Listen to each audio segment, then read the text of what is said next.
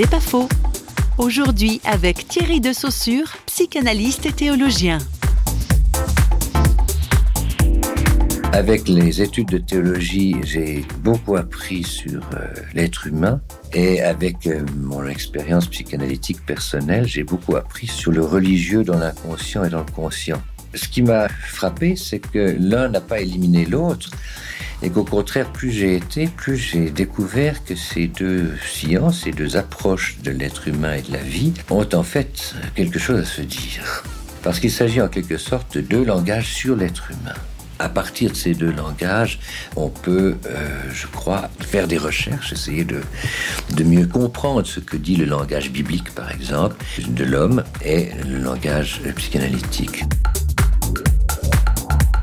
C'est pas faux, vous a été proposé par Parole.fm.